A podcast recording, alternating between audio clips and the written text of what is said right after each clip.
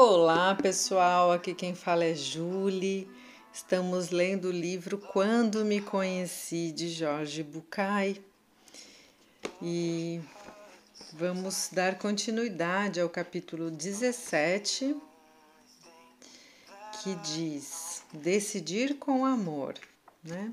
E estamos na parte que fala o amor pelos filhos, uma maravilhosa exceção. Vamos ver o que ele nos diz. Já estamos na página 154. O mecanismo de identificação projetiva pelo qual me identifico com algo que projetei no outro, muitas vezes é o começo daquilo que usualmente chamamos amar alguém. É a isso que se refere o sentimento afetivo. Isso acontece em todas as relações: casais, amigos, primos, irmãos, sobrinhos, tios, cunhadas e amantes. Todas, exceto uma: a relação com os filhos. Para amá-los, não precisamos de nenhum mecanismo. Isso se deve a uma única razão. Não consideramos que nossos filhos são outros. Quando temos um filho, sentimos que ele é literalmente uma extensão de nós mesmos. E, embora seja um ser íntegro e separado, não deixamos de vê-lo dessa forma. O resultado é que, sem que planejemos, os amamos de maneira incondicional, independentemente do que façam, do que sejam, do que digam, com o mesmo amor e, às vezes, com o mesmo desamor que sentimos por nós mesmos. Alguém que trata bem a si mesmo provavelmente tratará muito bem seus filhos. Alguém que se maltrata acabará maltratando os filhos. E alguém que tenha vivido se abandonando talvez seja capaz de abandonar um filho. Todos os que têm filhos sabem que essa condição excepcional não é recíproca. Os pais amam os filhos dessa maneira, mas os filhos não amam os pais da mesma forma. Meus filhos são para mim um pedaço de minha vida e por isso os amo incondicionalmente mas não significo tanto para eles. Seja que algum dia eles. Será que algum dia eles serão capazes de sentir isso? Sim, sentirão pelos filhos deles, não pelos pais. O amor dos pais, como vínculo desigual, deixa os filhos com uma dívida tácita que será paga na geração seguinte. Este é um caso de reciprocidade diferida, ou melhor dizendo, deslocada. Aí aqui tem um provérbio judeu que, judeu que diz: Devolverá aos seus filhos tudo o que recebeu de mim. Estou falando do amor de ambos os pais e não só da mãe. A experiência da extensão de si mesmo não é exclusividade da mulher. E acho necessário esclarecer isso porque sei que há mulheres que, além do privilégio da gravidez, acham que têm o obscuro direito de negar aos homens a possibilidade de amar os filhos de modo tão incondicional e dedicado quanto delas. Do ponto de vista da minha especialidade, sei que é sempre há um grande transtorno anterior em uma pessoa que não gosta do próprio filho. Mas aprendi que não necessariamente há um transtorno estrutural grave em alguém que não gosta de um dos pais. Lembremos-nos de que os filhos não veem os pais como uma extensão de si, o que de fato eles não são. Poderíamos pensar que, por causa da genética, esse fenômeno só acontece com filhos biológicos, mas não é assim.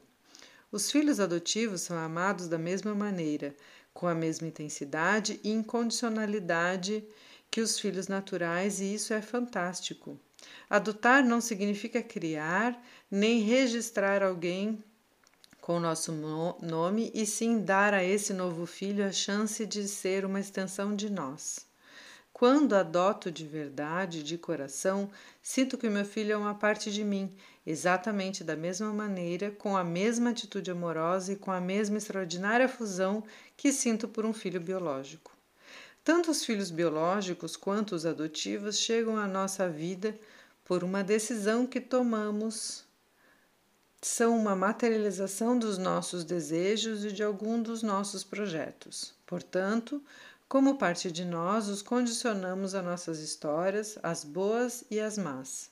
nós os educamos com base em nossas estruturas mais saudáveis e também em nosso lado mais neurótico, o que, como sempre digo, meio de brincadeira e meio falando sério, talvez não seja tão ruim para eles. Aterrizar sem treinamento em um mundo como este em que vivemos cheio de neuroses seria um martírio. Eric Fromm dizia: se um homem absolutamente não são são chegasse ao meu consultório, minha função terapêutica seria torná-lo neurótico o suficiente para que pudesse viver adaptado. eu vou repetir, pessoal, porque eu achei muito legal. Se um homem absolutamente são chegasse ao meu consultório, minha função terapêutica seria torná-lo neurótico o suficiente para que pudesse viver adaptado. Os pais têm feito isso, tornar neurótico para que viva adaptado. Desde que homens e mulheres decidiram se unir para ter filhos, embora, é claro, essa não seja a principal função social da família. Sua missão fundamental é formar, alimentar, proteger, nutrir e conter seus filhos, preparando-os e acompanhando-os até que sejam capazes de abandonar o ninho. Portanto, não é de se estranhar que muitas pessoas eu, inclusive, tenho os irmãos como alguns dos principais companheiros de jornada por toda a vida. Dividimos com eles a incondicionalidade do amor de nossos pais, assim como as desvantagens e penúrias de sua patologia. Ao seu lado, passamos da emoção ao riso e depois ao pranto milhares de vezes quando éramos crianças. Não é à toa que os terapeutas familiares lembram o tempo todo que um irmão é, em muitos sentidos, a única testemunha verdadeira dos piores e dos melhores momentos de nossa infância. Ao se fazer uma avaliação da patologia neurótica, as estatísticas são claras e significativas, já que em todas as culturas os estudos mostram o mesmo resultado: filhos únicos apresentam índices patológicos mais altos. E o grupo que fica em segundo lugar é o de filhos mais velhos, ou seja, aqueles que alguma vez foram únicos. Interessante isso, né, pessoal? Que os filhos únicos apresentam índices mais altos de patologia e depois deles os, os primeiros filhos, né, que por um tempo foram também filhos únicos. Ou seja, ser filho único parece ser um problema, né? Obviamente, compartilhar um espaço com outra pessoa me prepara para encontros mais complexos que surgirão no futuro. A inveja, o ciúme, a manipulação e até as brigas entre irmãos funcionam como um estágio para o futuro social. É óbvio que quanto mais bem resolvida for a relação entre irmãos, mais em evidência ficará a vantagem do aspecto fraterno. Na maioria das vezes, os pais são as, os grandes responsáveis pela boa ou má relação entre irmãos, visto que esse vínculo está impregnado daquilo que os pais semearam conscientemente ou não entre os filhos, por ter gerado a competição entre eles, por ter se aliado com alguns em detrimento de outros, por ter lhes mostrado a péssima relação que tinham com seus próprios irmãos por ter tornado evidentes as diferenças no tratamento para com algum filho. Não estou dizendo que devem amar todos os filhos da mesma forma, porque não gosto de pedir coisas impossíveis. Depois de um tempo, surgem as afinidades e os pais se relacionam com cada um dos filhos de formas diferentes, encontrando graus variados de sintonia de acordo com cada momento. A competição entre irmãos que essa diferença de tratamento pode gerar é fatal e dolorosa para todos, mas principalmente para aqueles filhos que se sentem mais excluídos ou, no mínimo, privados da atenção e do cuidado do pai ou da mãe. Basta dizer que em minha clínica vi essa situação muitas vezes e sempre como parte de uma experiência dramática quem tem um irmão com quem não se relaciona de alguma forma tem um buraco em sua estrutura existencial, perdeu um pedaço da sua vida. Outro subtítulo: Outra farsa crença, o amor eterno. Aqueles que defendem a ideia do amor eterno pretendem nos convencer de que o amor de verdade deve durar por toda a vida. Se você ama alguém de verdade, isso nunca mudará. No entanto, às vezes, lamentável e dolorosamente, o sentimento se consome, se apaga e acaba. Não há muito que se possa fazer para evitar isso. Estou dizendo que se deixa de amar. Felizmente, não é sempre isso que acontece, mas é possível deixar de amar. Achar que o amor verdadeiro é eterno é viver acorrentado ao erro infantil de que posso reproduzir no dia a dia aquele vínculo já aquele vínculo já que tive, real ou fantasioso, o amor de minha mãe. Um amor infinito, incondicional e eterno. Jacques Lacan diz que é esse vínculo que procuramos reproduzir inconscientemente em um vínculo em muitos aspectos fundamentado naquele. Devemos nos desfazer, se possível para sempre, da ideia do amor eterno e assumir com maturidade o que diz Vinícius de Moraes: que não seja imortal, posto que a chama, mas que seja infinito enquanto dure. Certa vez escrevi que as consultas a um terapeuta por causa de problemas afetivos poderiam se dividir em três grandes grupos: as daqueles que querem ser mais amados do que são, porque o que recebem não é suficiente para eles. A dos que querem deixar de amar alguém, já que não os ama, porque essa é uma situação muito dolorosa. E a dos que queriam continuar amando alguém que já não amam, porque tudo seria mais fácil. Em meu consultório, infelizmente, todos recebiam a mesma má notícia. Não só não podemos fazer nada para os que não os amam, como também não podemos fazer nada para deixar de amar. Seria tudo mais fácil se pudéssemos mudar o termômetro do amor, apertando um botão, passando a amar mais ou menos, de acordo com nossa vontade, ou se pudéssemos girar uma torneira até igualar o fluxo da nossa da sua emoção com o da minha. Mas a realidade não é assim. A verdade é que não posso, por mais que me esforce, amá-lo mais do que amo.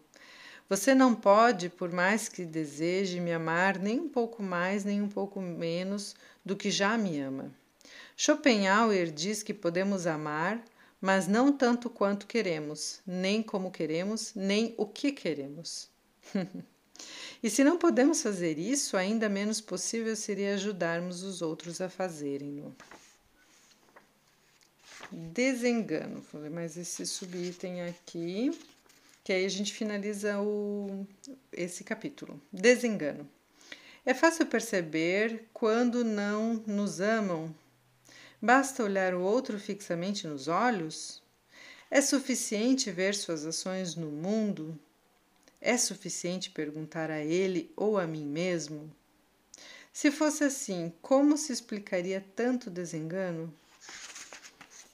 Por que as pessoas se decepcionam tão constantemente se, na verdade, é tão simples saber quando somos importantes para aqueles que amamos? Como podemos nos surpreender com a descoberta do desamor? Como podemos achar que éramos amados quando, na verdade, não o éramos? Talvez a dor vinculada à desilusão amorosa seja causada pelo fato de ninguém ser mais propenso a acreditar em algo falso do que quem deseja que essa coisa seja verdade. Quero tanto que você me ame, tenho tanta necessidade de que sinta isso por mim, que talvez possa ver que qualquer atitude sua, um, em qualquer atitude sua, uma expressão de amor. Tenho tanta vontade de acreditar nisso que não me importa que não seja verdade. Mas cuidado, porque também nos enganamos e muito quando tentamos avaliar o amor do próximo usando o nosso como parâmetro. Se parto do erro de achar que a única maneira de amar é a minha, quando confirmo que o outro não me ama como eu o amo, me decepciono, me convenço de que ele simplesmente não gosta de mim. Então, cada um ama do seu jeito, né, pessoal? Ele já vem falando disso. De forma estúpida, começo a acreditar nisso porque o outro não expressa seu carinho como eu expressaria. Mais estupidamente ainda, confirmo isso porque seu amor não é demonstrado como o meu seria. O outro não me ama como eu o amo, não me ama como eu gostaria de ser amado. É verdade, sempre é verdade. Mas me queixo porque me esqueço de que o mundo é composto por seres individuais únicos e absolutamente irreprodutíveis, e que, portanto, sua maneira de viver, de agir, de amar não é necessariamente igual à minha, porque cada um é uma pessoa e eu sou outra. E não é só isso. Talvez o outro nem sequer me ame tanto quanto eu o amo. Lembra-se do exercício das listas? Talvez, embora seja, talvez, embora essa ideia me faça sofrer, ele nem mesmo me ame. À medida que avançamos, afastamos-nos da descoberta de nos acharmos irresistíveis, aprendemos a aceitar que algumas pessoas, talvez muitas, não nos amam. Aprendemos a suportar a ferida que significa para nossos aspectos mais narcisistas a consciência de não ser a pessoa escolhida por quem escolhemos. Contam que George Bernard Shaw Sempre dizia que nunca se casou porque esperava encontrar a mulher dos seus sonhos. Certa vez, alguém lhe perguntou se nunca a tinha encontrado e ele respondeu: Sim, encontrei uma vez e confessei que ela era a pessoa que eu tinha procurado por toda a vida. Ela sorriu e me disse que também estava procurando o homem dos seus sonhos, mas que sem dúvida não era eu. O amor é uma das coisas que não dependem do que façamos nem de uma decisão, mas apenas de que a magia aconteça. Talvez possamos impedi-lo, mas não podemos provocá-lo. Acontece ou não, e se não acontecer, não há como forçá-lo. Se eu me sacrificar e me anular por você, posso conseguir sua piedade, seu desprezo, sua comiseração, talvez até sua gratidão mas não conseguirei que me ame, nem que volte a me amar, porque isso não depende do que eu possa fazer. E, na verdade, não depende nem de uma decisão sua. De qualquer forma, mesmo que decidisse sacrificar tudo pela pessoa amada, nada faria com que ficássemos juntos para sempre. Como este livro sugere, alcançar a autorrealização é encontrar a resposta com quem embora isso signifique responder a com quem não. E mais dolorosamente ainda responder a com quem não mais.